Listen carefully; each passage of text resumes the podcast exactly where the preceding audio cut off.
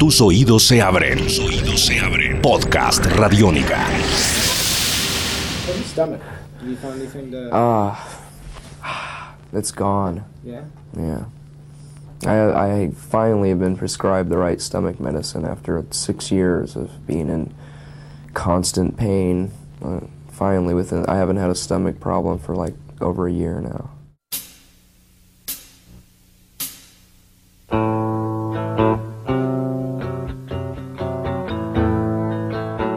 En caso de que no hayan escuchado la primera parte de este podcast, viene bien que retrocedan y lo hagan para ponerse en contexto un poco sobre Montage Effect y la aparición de Buzz Osborne luego de la publicación del documental y su reacción y comentarios frente a este trabajo de Brad Morgan, que es lo que les voy a compartir en esta segunda parte. Creo que lo justo es que le dediquemos un podcast a sus comentarios porque además también nos van a permitir ver desde otra perspectiva lo que sigamos encontrándonos en su diario, en el diario de Kurt Cobain y además, como toda buena historia, pues siempre hay mínimo dos versiones. Pues Boss o King Buzo, como lo conocen muchos otros, llegó con una premisa fuerte y es que la gran mayoría de lo que uno ve en Montage Effect es bullshit, una gran bola de mentiras. Fuck you all. This is the last song of the evening.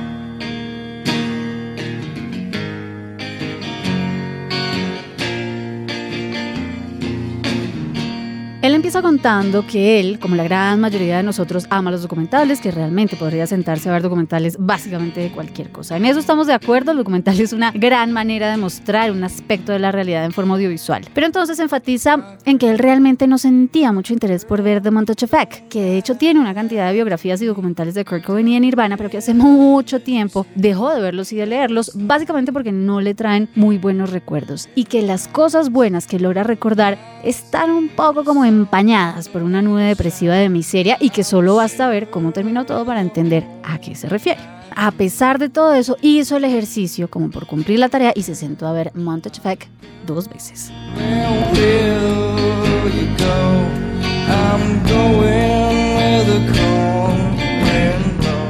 Ahí hace un paréntesis y dice que él fue al colegio con Kurt Cobain y que vivió una parte muy importante junto a todos los integrantes de Nirvana antes y después de que fueran famosos, que pensó mucho en Kurt, en Chris y en Dave mientras lo veía el documental porque fueron muy amigos en momentos duros como cuando por ejemplo no tenían un peso para pagar un alquiler y durante toda esa época previa a que pudieran comprarse mansiones y pagar carros con tarjetas de crédito y que de hecho su banda The Melvins tocó con Nirvana en su último concierto que si mal no estoy fue en München en Alemania. Entonces el punto de voz va a que él estuvo con él y con ellos en las duras y en las maduras, como quien dice, en, en- palabras de él, pues estuvo para Cobain en el principio y estuvo para él al final, en los mejores y en los peores momentos.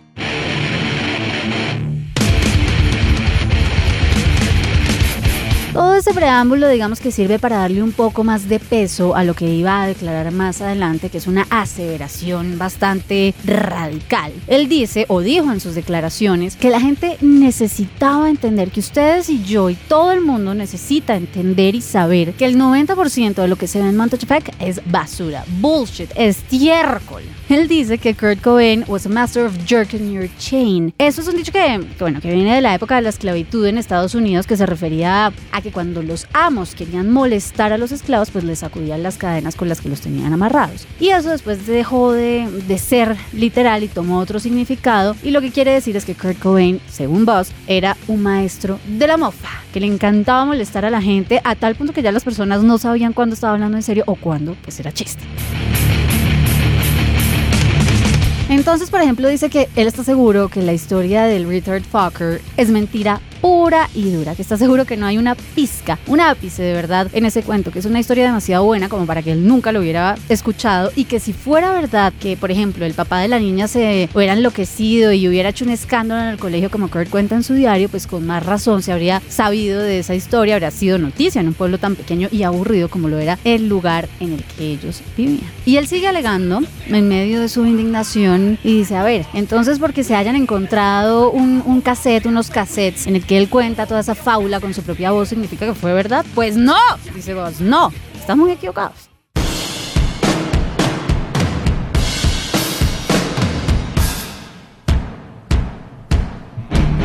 Y ya lo que suelta después es más fuerte aún porque cambia un factor importante que durante décadas ha sido contado como un tema que realmente fue determinante en la vida y en el estilo de vida de Kurt Cobain. Buzz Osborne afirma que Cobain le contó que no tenía absolutamente nada en su estómago que simplemente se lo inventó para poder tener una buena excusa para estar siempre alcoholizado o intoxicado con cualquier sustancia. Y entonces dice, bueno, claro que vomitaba, pero eso es normal. En la gente que se inyecta heroína, pues vomitan, pero no era por el tema del que siempre hablan que sufría de dolores en el estómago. Otra mentira más, según cuenta Kim Buso.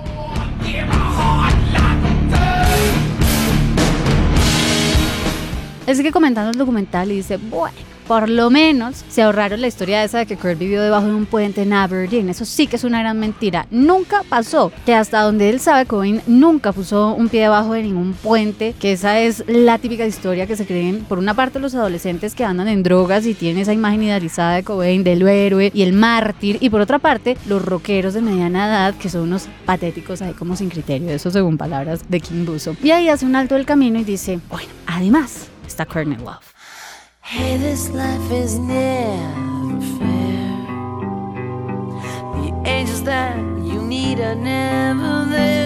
Mucho de lo que dice en el documental según Buzz no coincide con lo que Kurt le contaba, pero que no se le hace para nada raro teniendo en cuenta que cada vez que Courtney Love abre la boca la realidad se transforma considerablemente. Que no puede creer lo que ella dice en el documental sobre el intento de suicidio de Kurt cuando él sintió que ella quería serle infiel. Dice, ay por favor, ¿cuánto nivel de ridiculez? Que ella habla de un intento, de un pensamiento de infidelidad y nada más. Y que eso también es muy distinto a lo que Kurt le contaba sobre el comportamiento de su entonces esposa. Realmente para Osborne fue todo un martirio ver este documental. Dice que iba por el minuto 49 y sentía que ya había tenido suficiente, pero nada, pues Montage Effect seguía y seguía y seguía. Que le parecía muy perturbador tener que ver esos videos en los que Kurt parecía un loco, Courtney ahí medio desnuda, que eso le quemaba los ojos como cuando uno miraba directo al sol y que simplemente era molesto ver ahí a dos rockstars absolutamente drogados haciendo el tonto, haciendo bobadas en un apartamento caído y despedazado.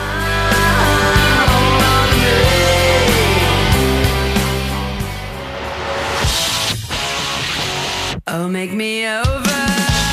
Dice una cosa muy interesante que es algo que yo me pregunté mientras lo veía. Yo decía, bueno, pero ¿quién es el personaje o quién era el personaje que grababa los videos? Porque hay un par en los que se ven Courtney y Kurt, pero hay alguien más filmando. Boss Osborne dice o dijo en sus declaraciones que está casi seguro que el que grabó eso debió haber sido Eric Erlandson, ex guitarrista de Hall y ex novio de Kearney, y que viendo eso él solo podía lamentarse y sentirse mal de pensar en que Cobain tuvo que soportar ese tipo de cosas en su día a día. No era happy experience, dice, para nada placentero ver el resultado de Montage of Lo único que resaltó fue que Brett Morgan realmente logró mostrar el hueco, el moridero que era y que es Aberdeen y que por eso lo felicita. Por lo demás, nada bueno que decir.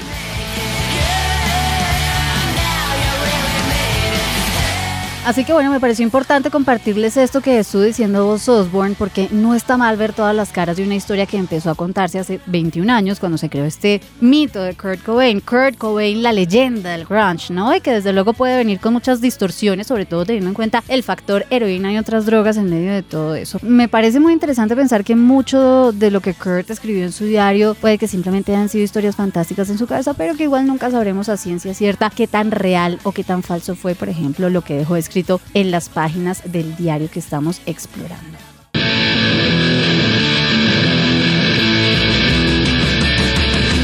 Así que yo seguiré compartiéndolo con ustedes, como les dije en un principio, y respetando lo que él pone en la primera página, procurando no juzgar nada de lo que escribió, sino simplemente limitándome a compartirlo con ustedes. Ya creer o no, las historias que vengan de aquí en adelante o las que ya he publicado, quedan ustedes.